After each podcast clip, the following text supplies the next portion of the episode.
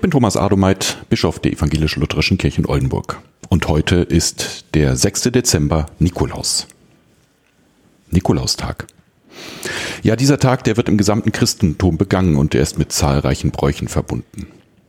Nikolaus, Weihnachtsmann, Christkind, bekommt ihr das alle noch voreinander? Ich nicht immer. Dass der Weihnachtsmann wahrscheinlich eine Erfindung von Coca-Cola ist, das hat sich herumgesprochen.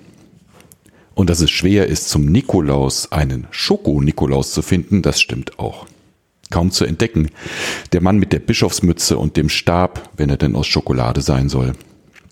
Am ehesten vielleicht noch in christlichen Läden oder ökumenischen Zentren. Ja, um den Nikolaus, da ranken sich eine Reihe von Legenden. Er hatte Geld geerbt, so heißt es.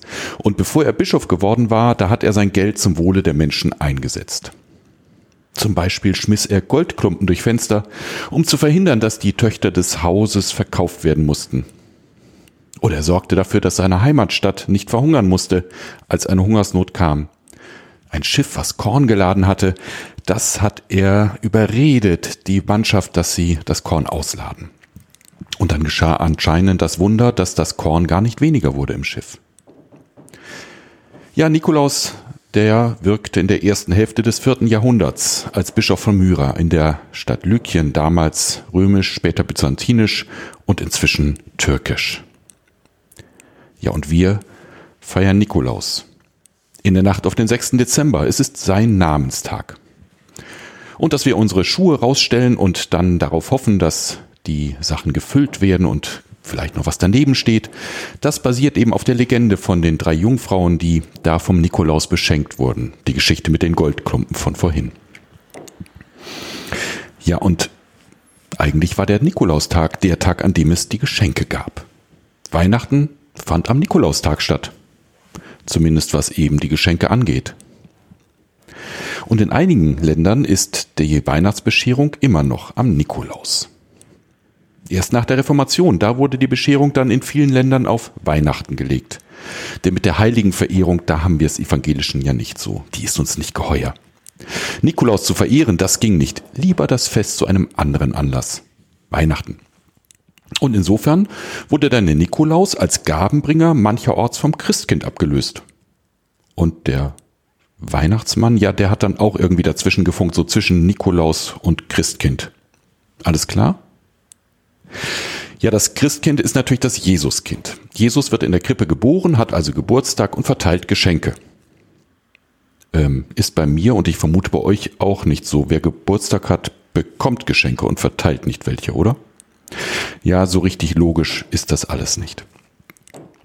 Also das Christkind, das Jesuskind, das ist eigentlich der Nachfolger des Nikolaus, zumindest was die Geschenke angeht. Oder war es doch der Weihnachtsmann? Also Christkind. Das Christkind kommt und bringt Geschenke und das so ganz unerkannt.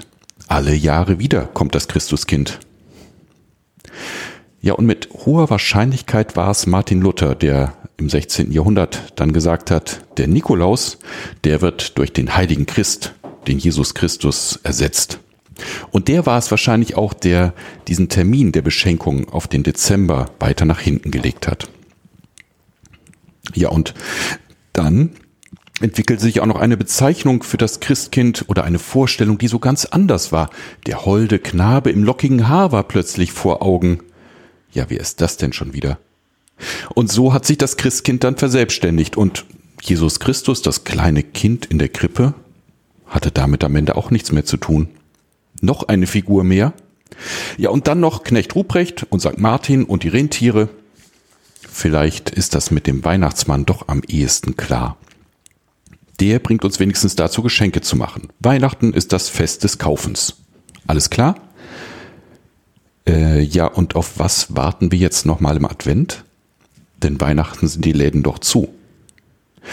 Ach, ihr Lieben, die Welt ist unübersichtlich geworden. Und ich glaube, wir sind gefragt. Ihr Ehrenamtlichen, wir Hauptamtlichen. Ich glaube, wir sind wieder gefragt, mehr von dem zu erzählen, was Weihnachten vielleicht wirklich ausmacht, was uns da in der Krippe begegnet. Gott wird Mensch.